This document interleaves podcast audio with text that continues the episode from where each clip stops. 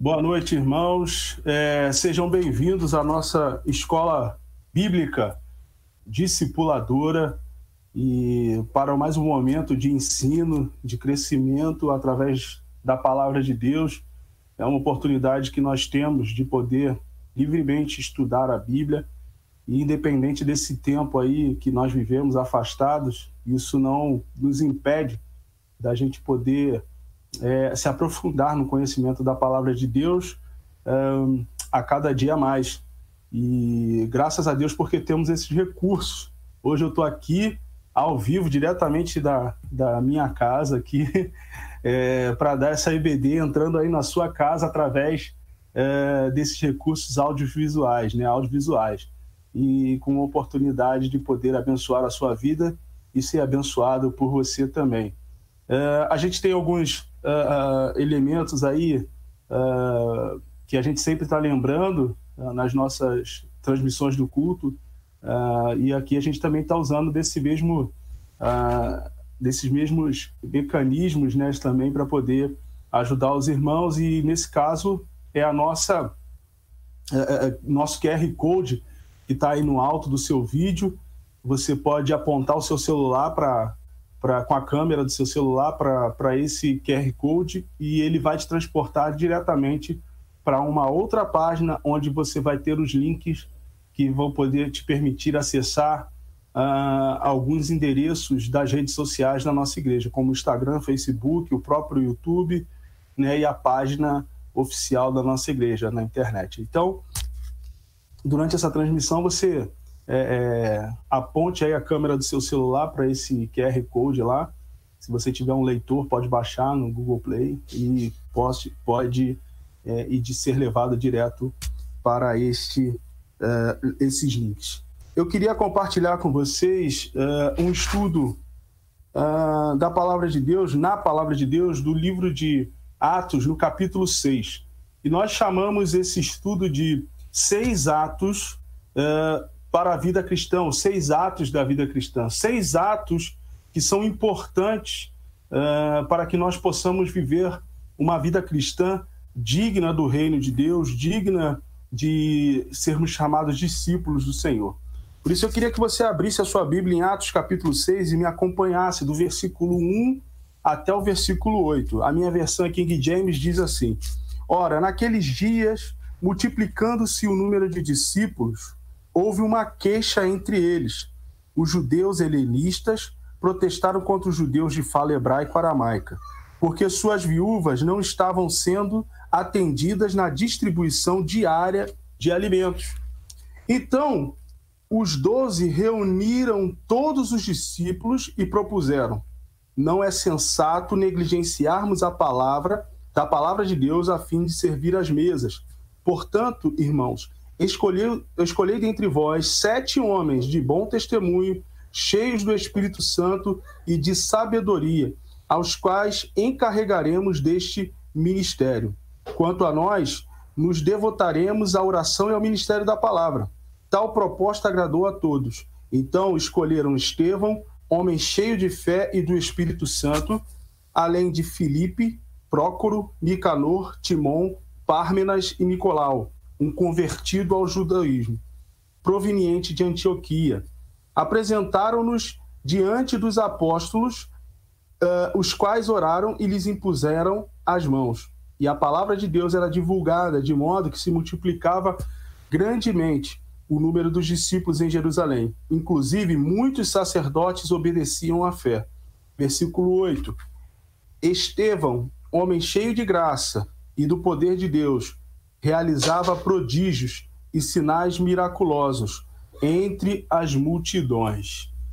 Que essa palavra possa encontrar morada no seu coração nesta noite e que o Espírito Santo ministre a sua verdade a cada um de nós. Então, nós temos aqui, uh, logo de primeira, no capítulo 6, no versículo 1, uma contenda. Uh, o texto vai dizer que o número de discípulos se multiplicava e, e um, número de discípulos se multiplicando, e assim a gente sabe como tudo que cresce, né, que se desenvolve, também cresce uh, os problemas, também cresce a, a, as contendas, né, os desentendimentos. Então, eles se dividiram uh, de uma maneira natural em dois grupos. Uh, os judeus helenistas, né, definidos como helenistas, o que, que eram os judeus helenistas?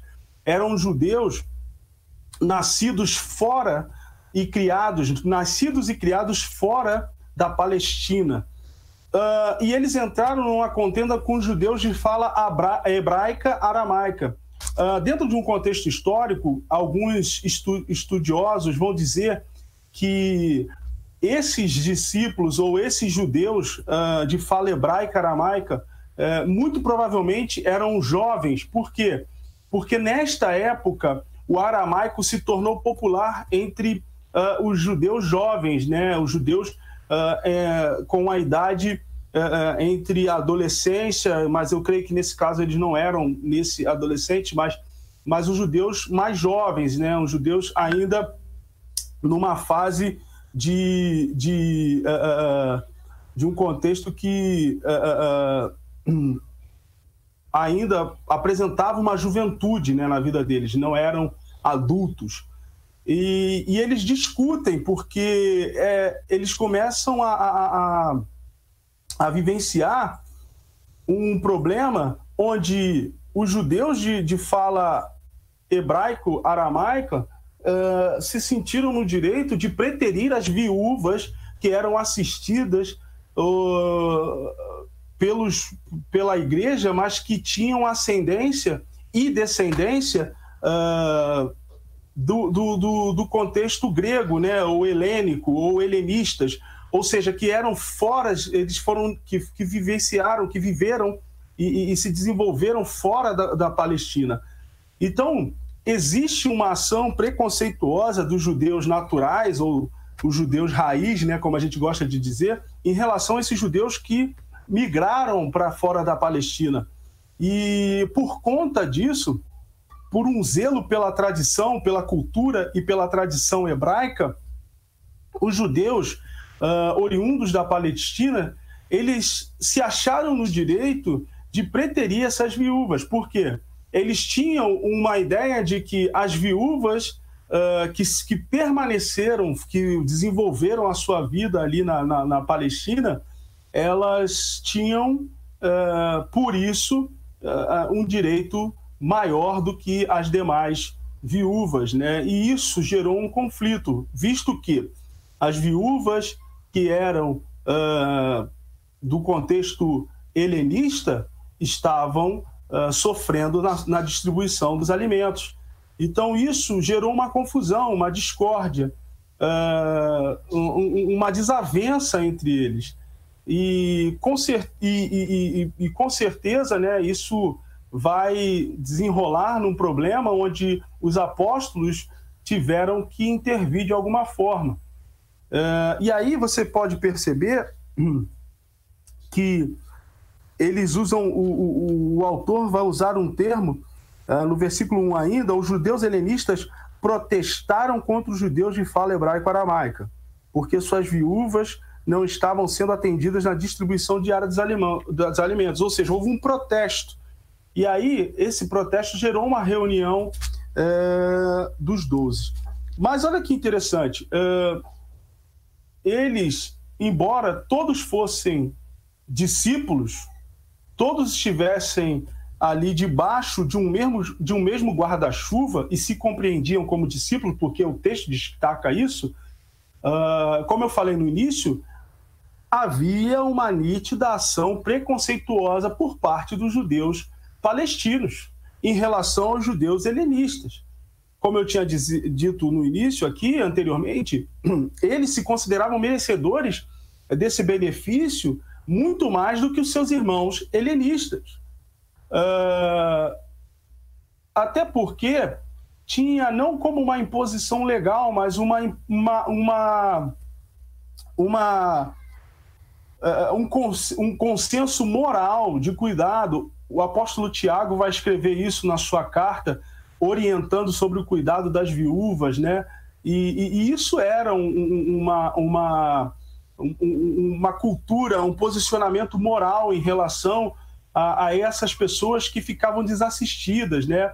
E a igreja como uma obrigação moral e como uma obrigação de cuidar e zelar por esse grupo, eles não podiam, de forma alguma, é, é, preterir determinado grupo em benefício de outro, mas era isso que estava acontecendo, a partir de um contexto, uh, e aí sim, preconceituoso, né, discriminatório, talvez seria a melhor palavra. Havia uma discriminação flagrante uh, dos hebreus de fala aramaica em relação aos judeus helenistas, nascidos fora é, é, é, da Palestina. E com isso, a gente pode aprender algumas coisas nesse sentido, desse sentido, né?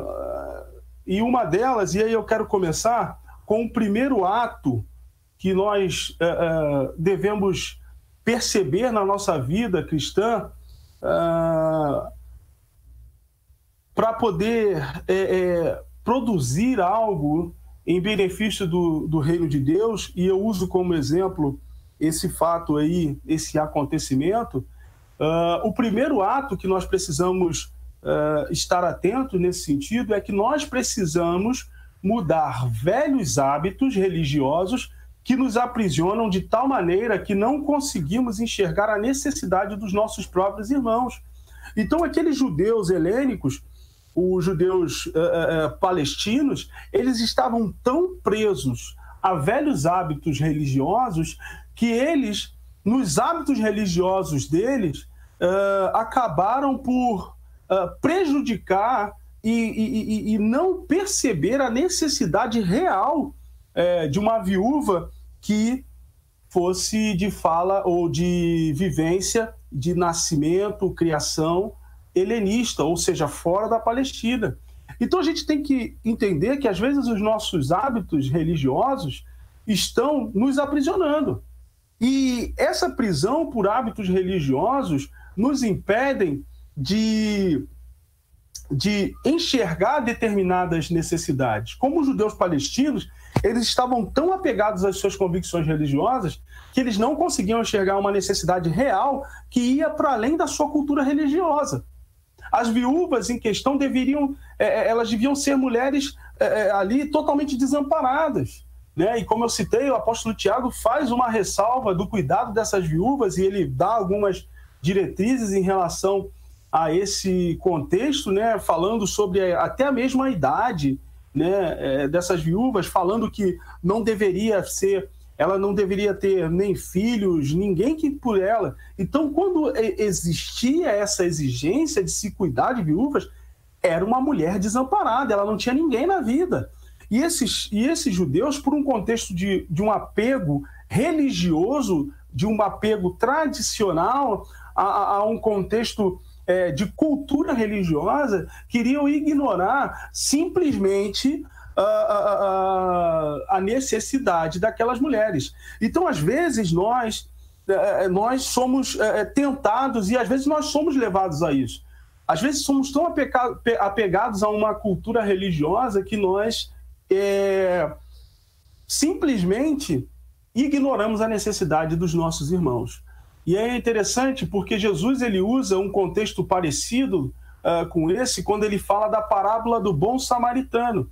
Quando aquele doutor da lei interroga Jesus, é, tentando fazer com que Jesus é, é fosse é, pego ali, como a gente usa no, no, jargão aí, na, como a gente usa no, no, dito popular, de calças curtas, mas Jesus era Jesus, é, é, ele fala isso quando ele, ele pergunta é, o que faço eu para herdar a vida eterna? Lá em Lucas capítulo 10, você pode achar esse texto, ele fala assim, o que, o que eu faço para herdar a vida eterna? E Jesus, ele, ele, ele, ele sabendo que aquele homem era conhecedor da lei, ele era um doutor da lei, ele fala, Jesus ele fala: "Olha, me diz você, você é o doutor da lei".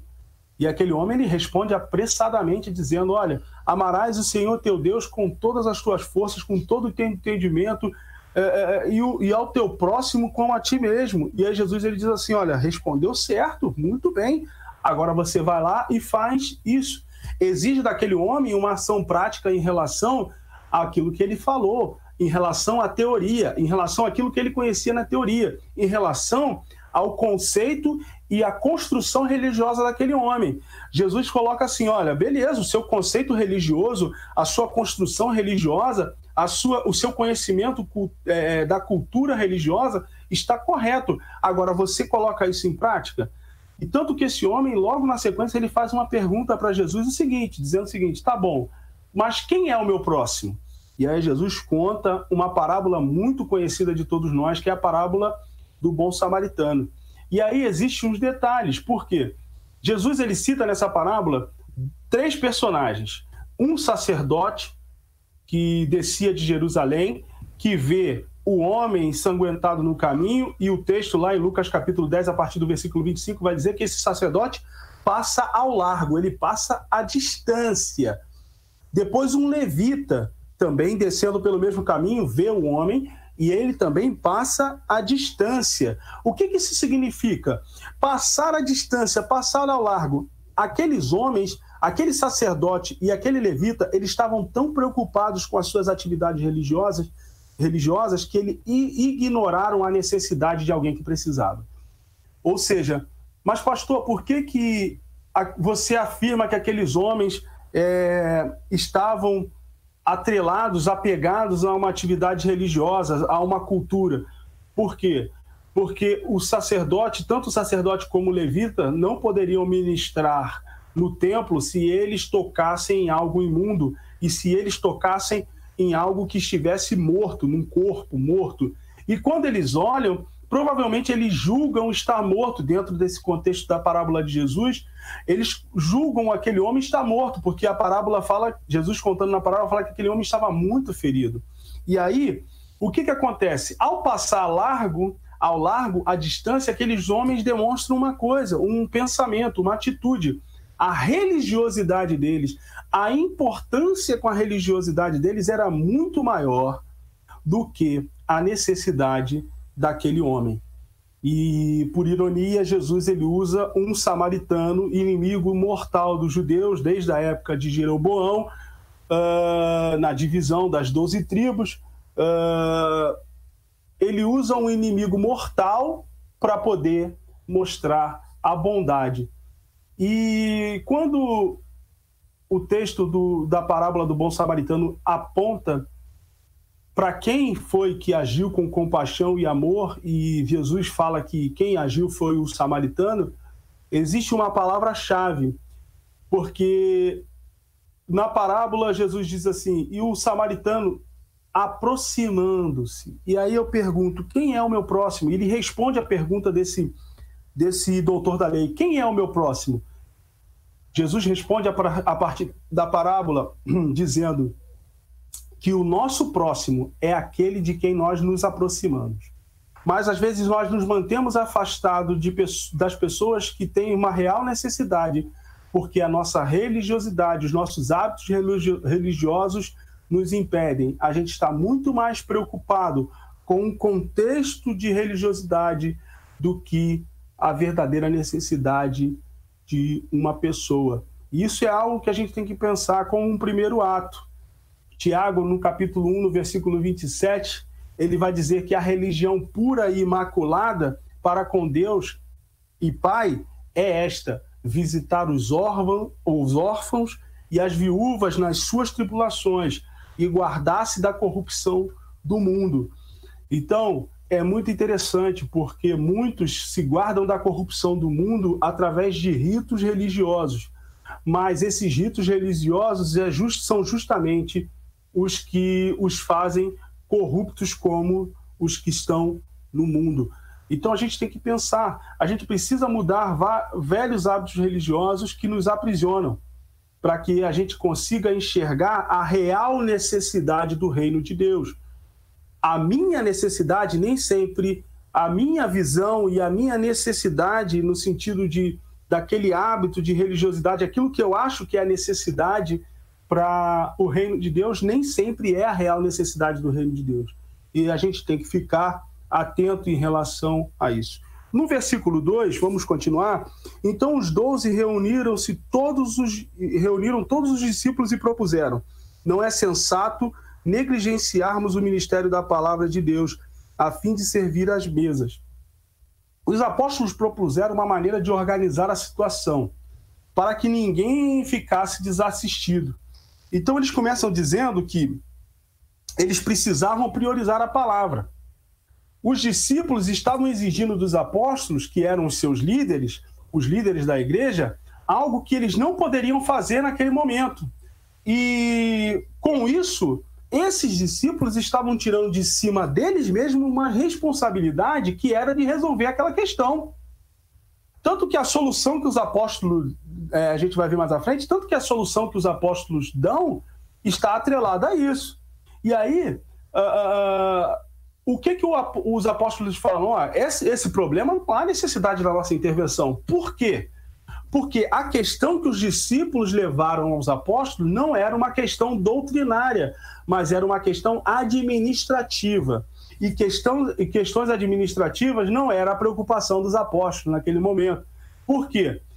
Uh, porque eles precisavam se dedicar à palavra. Uma igreja estava começando ali, era o início da igreja, então havia muitas dúvidas, uma série de situações, e eles precisavam estar afiados né, na hora que é, alguém viesse os questionar em relação a alguma coisa. Nós, né, uh, pastores, pastor Carlos aí, pastor Jean Luque, né, até mesmo o nosso ministro de música, Rafael, às vezes nós somos abordados por vários irmãos da igreja, fora da igreja também, e por questionamentos bíblicos assim, e a gente tem que estar preparado para poder é, em algum momento, dar uma orientação doutrinária nesse sentido. Quantos não, não ouvi perguntar sobre a ceia virtual? Quantos eu não ouvi perguntar sobre batismo virtual? E a gente está até preparado para poder é, dar as direções doutrinárias nesse sentido. E, e, os apóstolos também, eles colocaram assim: ó, essa questão é administrativa.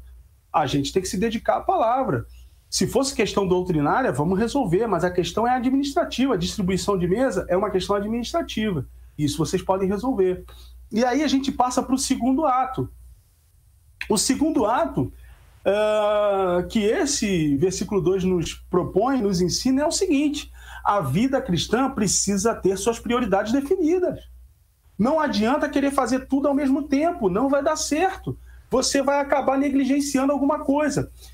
Eu lembro uma certa vez é, de uma jovem numa igreja onde eu pastoreei logo no início é, da, da do, do, ministério e, e ela e ela tinha acabado de chegar e uma pessoa muito ativa e ela entrou no, no grupo de coreografia, no Ministério de Louvor, no Ministério Infantil, é, é não sei, uns cinco ou seis ministérios, sabe? Ela e era filha de pastor também muito ávida para ajudar. E eu lembro que eu cheguei para ela e falei assim: olha, você não vai aguentar, você não vai conseguir fazer as coisas da maneira como deveriam ser feitas, porque você está fazendo tudo ao mesmo tempo.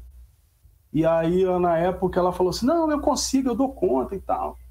E, mas a realidade não foi essa. A realidade é que realmente ela não aguentou. Depois ela foi entregando tudo. Pouco tempo depois ela foi entregando uh, uma série de, de cargos que ela, ela foi adquirindo nos ministérios por onde ela estava passando. Porque a vida cristã precisa ter suas prioridades. A nossa vida cristã precisa ter prioridades definidas. Uh, o, o que Deus chamou você para fazer? Sabe? Se preocupar demais com aquilo que você não deveria se preocupar acaba levando você a negligenciar o que deveria ser sua prioridade. Então, Quantas pessoas estão negligenciando uh, aquilo que elas deveriam estar fazendo porque estão uh, uh, se misturando com, a, com coisas que elas não deveriam estar fazendo? E eu estou falando de coisas lícitas. Como está escrito em Hebreus capítulo 12, a partir do versículo 1, uma direção do autor de Hebreus dizendo: olha.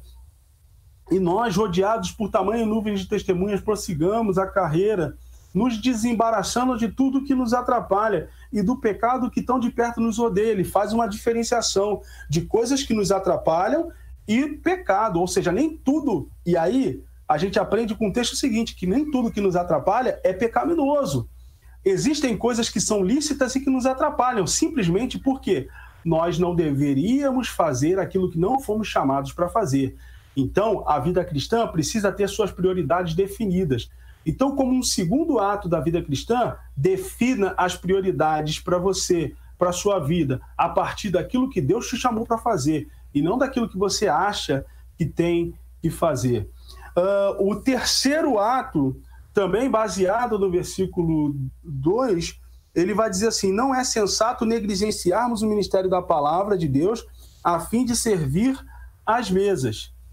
Ou seja, o bom senso deve ser uma característica fundamental da vida cristã, tanto para os líderes quanto para os liderados. O terceiro ato da vida cristã é ter bom senso. E aí, esse bom senso, ele é oriundo de uma vida cristã madura. E para você se desenvolver numa vida cristã madura, é necessário que você cresça espiritualmente. E crescer espiritualmente significa deixar de beber o leite, como está escrito em Hebreus capítulo 5, a partir do versículo 14, quando ele diz assim: Olha, vocês já deviam ser mestres, mas vocês ainda estão se alimentando de leite. É necessário que eu vos ensine novamente os princípios elementares da doutrina de Cristo.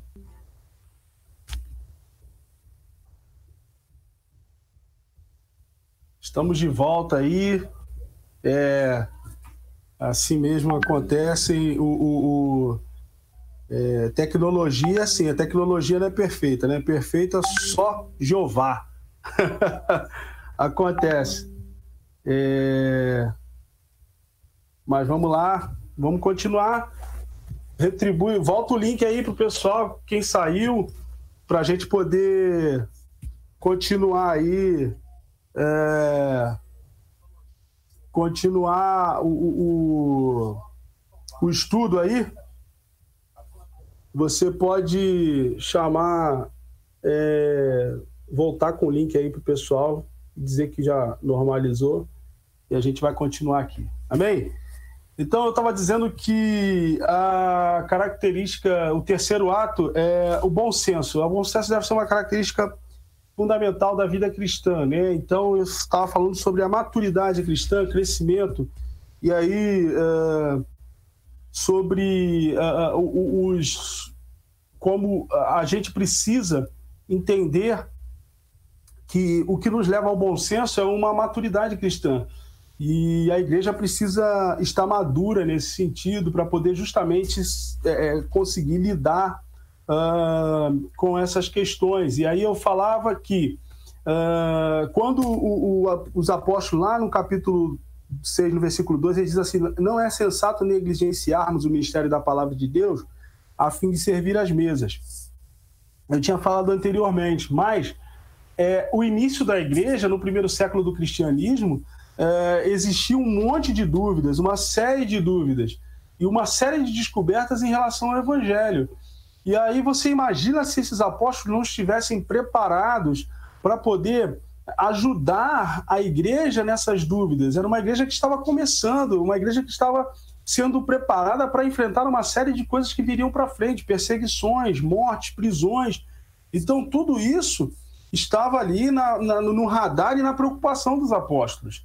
Então, assim, você imagina se os apóstolos fossem parar cada vez um problema que envolvesse questões administrativas para poder resolver e, e, e, negligenciasse, ou se for, fossem se preocupar com outras coisas que os fizesse negligenciar o, o, a função para que eles foram chamados.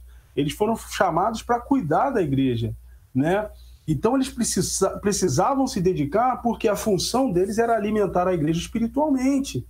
E aí há um, um, um, uma, uma linha nesse sentido onde alimentar espiritualmente nesse momento era mais importante do que alimentar materialmente, fisicamente. E esse alimento é, físico, material, os discípulos podiam proporcionar. Mas, uh, ao contrário disso, somente aqueles que foram chamados para proporcionar um alimento espiritual para a igreja poderiam fazê-lo, e no caso eram os apóstolos. Então, a fala dos apóstolos em dizer, dizendo não vamos negligenciar a palavra para servir mesmos. Há uma preocupação em relação ao, aos desafios e às funcionalidades que a igreja deveria ter mais, mais à frente, frente aos desafios que elas enfrentariam. E aí precisava de uma igreja madura espiritualmente preparada. E a gente precisa pensar isso. E a palavra, nesse caso, é bom senso. E muitas das vezes a gente não tem esse bom senso. Muitas das vezes, nossos irmãos, membros de igreja, uh, fazem com que os seus líderes uh, gastem seu tempo naquilo que não é a função deles, e com isso estão prejudicando o ministério do líder e estão prejudicando também o desenvolvimento da comunidade de fé. A gente tem que prestar atenção nisso. Por isso, a fala dos apóstolos não é sensato. Às vezes, não, às vezes fazemos coisas que não são sensatas.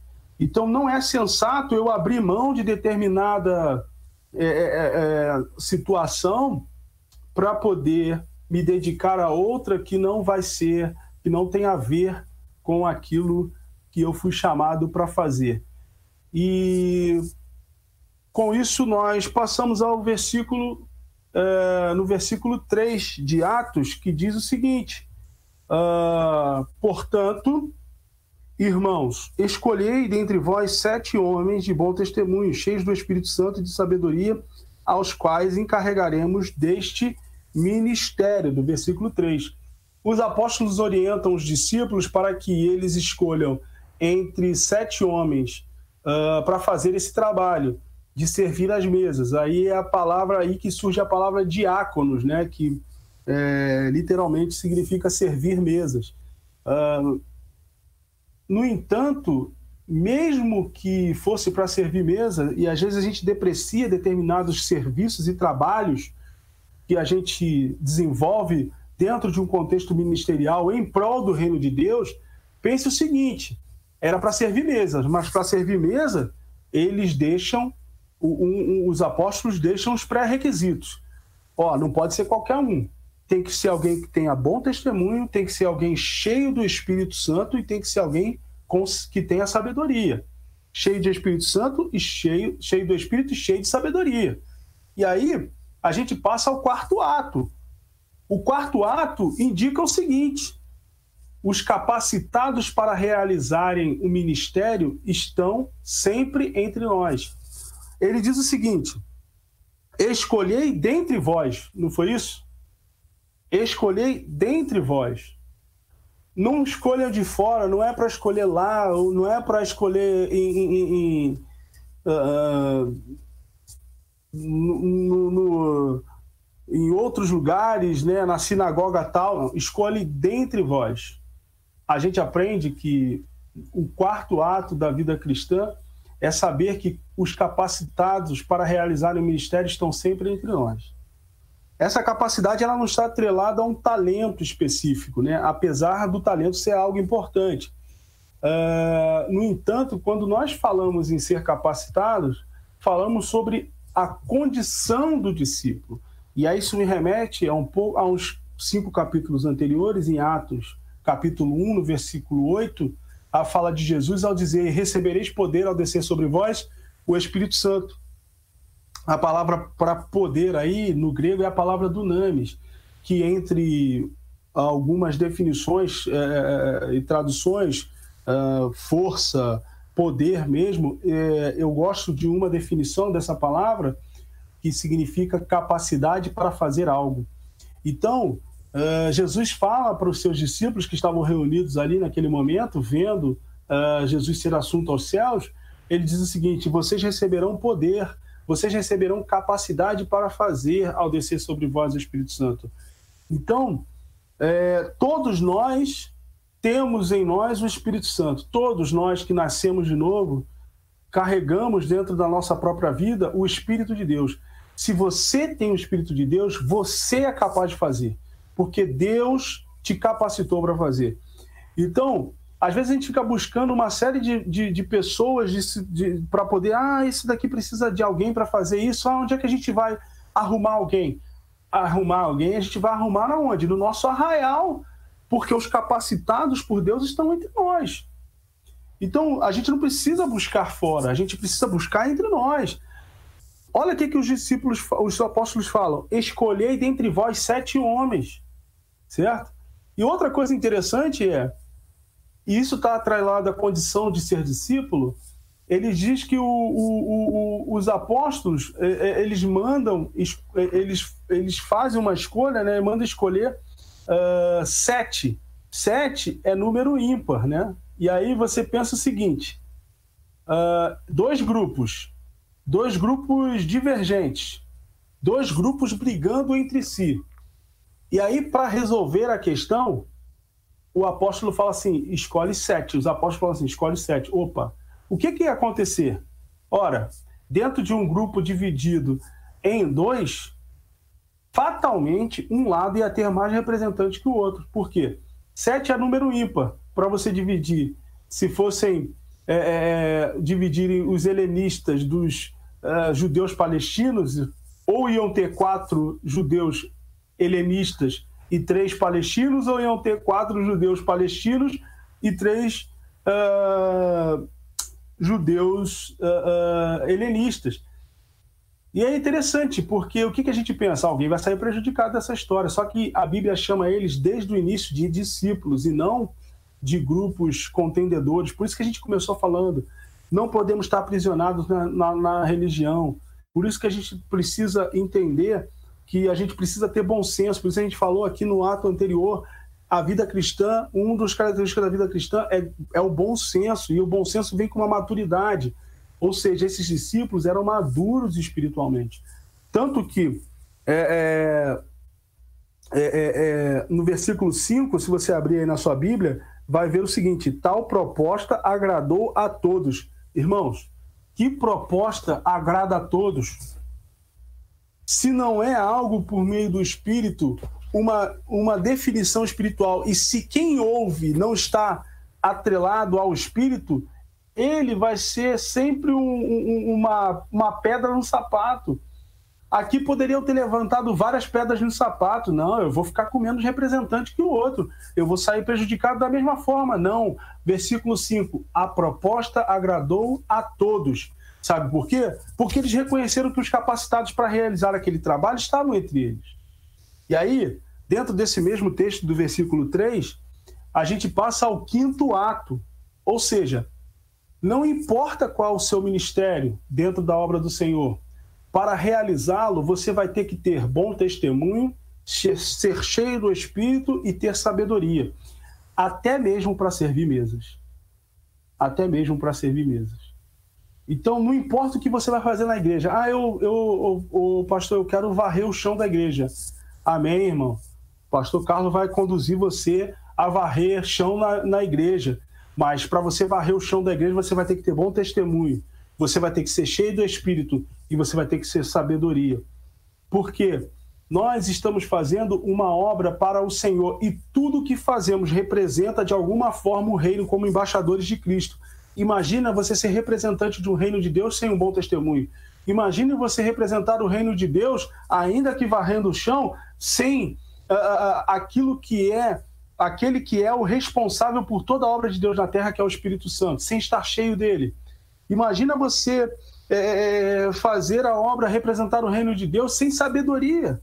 Então, ser cheio do Espírito Santo, ter bom testemunho e ter sabedoria não importa o que você vai fazer, não importa qual o seu ministério, não importa o que, que você vai fazer para aquilo que Deus te chamou para fazer na obra do Senhor. Mas para realizar, você vai ter que ter esses três. O bom testemunho é um indício de uma vida cristã prática, de alguém que, assim como Jesus, é, só faz aquilo que vê o seu pai fazer. Jesus fala, fala isso nos evangelhos. Eu só faço o que eu vejo meu pai fazer. Eu só falo o que eu ouço meu pai falar, ou aquilo que meu pai manda falar o testemunho, ele é bom e é interessante porque ali no texto, no versículo 3, ele fala assim: sete homens, não sete homens de testemunho, sete homens de bom testemunho. Por quê? Porque o testemunho ele é bom quando ele retrata de forma fidedigna a verdade. E a palavra de Deus é a verdade. Então, o que isso significa? Dar bom testemunho é praticar a verdade que está escrita ou que é a palavra de Deus é praticar essa verdade. Isso é dar bom testemunho. Então, se você pratica a verdade, se você pratica a palavra de Deus, você está dando bom testemunho. Ou seja, já preencheu o primeiro pré-requisito. Segundo, o crente tem que ser cheio do Espírito. Por quê? Ser cheio do Espírito significa ser vazio de si mesmo. Não posso fazer a obra do Senhor cheio de mim mesmo e vazio do Espírito, porque a obra do Senhor se estabelece por meio do seu Espírito. Sempre foi assim, desde o Gênesis. Lembra lá no Gênesis? porque o Espírito de Deus pairava sobre a face das águas. E quando Deus abriu, deu uma ordem: haja luz e houve luz. Quem entrou em ação? O Espírito de Deus, porque o Espírito de Deus é o executor da obra de Deus na terra. Por isso, quando Jesus, lá em João, uh, uh, no capítulo 14, ele diz assim: Olha, eu rogarei ao Pai, ele vos enviará um outro consolador. Ele usa a palavra alo no grego, que significa um da mesma espécie que eu ou seja, um, alguém que realiza a obra. Então, o Espírito de Deus é quem realiza a obra. Né? Então, um crente ele tem que estar cheio do Espírito de Deus. O crente cheio do Espírito de Deus é um crente vazio de si mesmo. E ser cheio de si mesmo é ser cheio de obras da carne. Ser, ser impulsionado pela carne, simplesmente. Ser impulsionado pelas suas condições almáticas, as emoções, uh, os, o intelecto, uh, os sentimentos, não é à toa que Paulo fala aos Efésios no capítulo 5, no versículo 18, não vos embriagueis com vinho. Por quê? Embriaguez vem da onde? De uma condição carnal. Você ingere o álcool, o álcool embriaga o seu corpo, altera seu estado mental, altera sua psique. Uns ficam violentos, outros ficam chorosos, lamentosos, né? Mas ele diz: Não vos embriaguei com vinho, mas enchei-vos do Espírito Santo. Porque quando nos enchemos do Espírito Santo, nos esvaziamos de nós mesmos. Gálatas capítulo 5, versículo 16, apóstolo Paulo vai dizer: Andeis, portanto, no Espírito, e vocês jamais satisfarão as vontades da carne.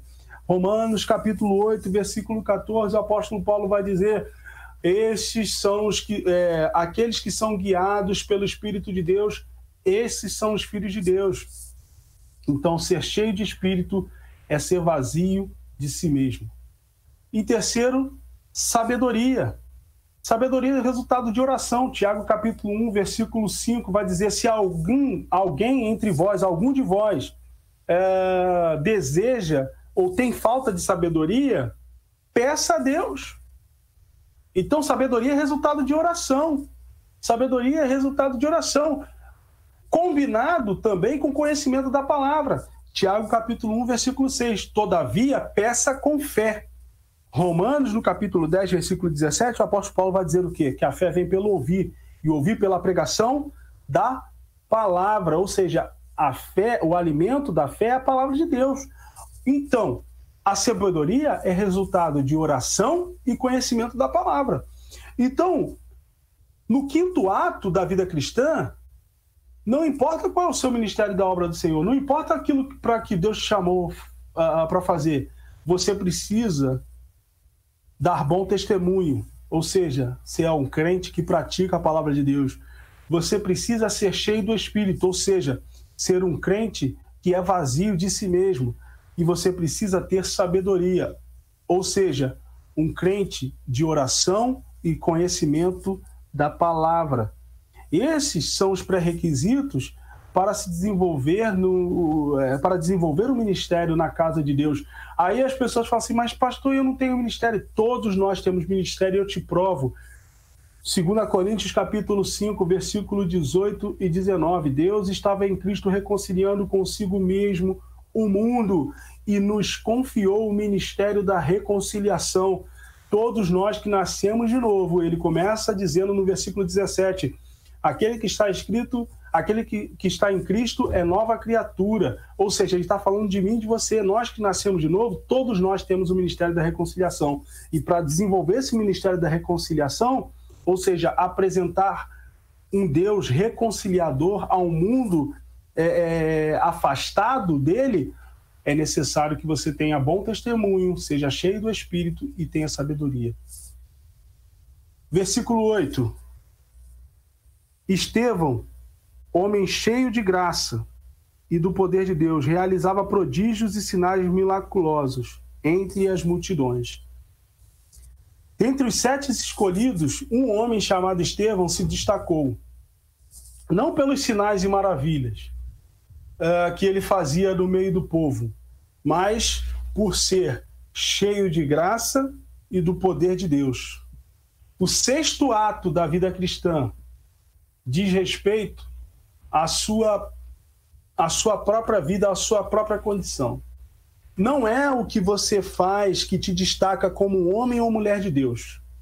é o que você é. A diferença está aí. Muitos estão querendo se destacar como homens e mulheres de Deus por aquilo que fazem. Mas não é por meio das obras. A palavra já nos ensina isso, lá em Efésios, capítulo 2, para que ninguém se vanglorie. Não é por meio das obras. Ou seja, em relação à salvação, diz isso, em relação a outros contextos, diz isso, mas não é o que você faz, é quem você é. Não é o que você faz ou deixa de fazer, é o que você é. Olha só o que a Bíblia fala a respeito de Estevão. Estevão, um homem cheio de graça e do poder de Deus. Ele começa dizendo quem ele era. Estevão era um homem cheio da graça e ele era um homem cheio do poder de Deus. Ele é um homem uh, uh, submisso, um homem que andava de acordo com a vontade de Deus, certo? E ele, por conta disso, realizava prodígios e, perdão, e sinais miraculosos entre as multidões. Não eram os prodígios e os sinais miraculosos que faziam com que ele fosse uh, atrelado a um contexto de ser chamado homem de Deus, mas sim quem ele era.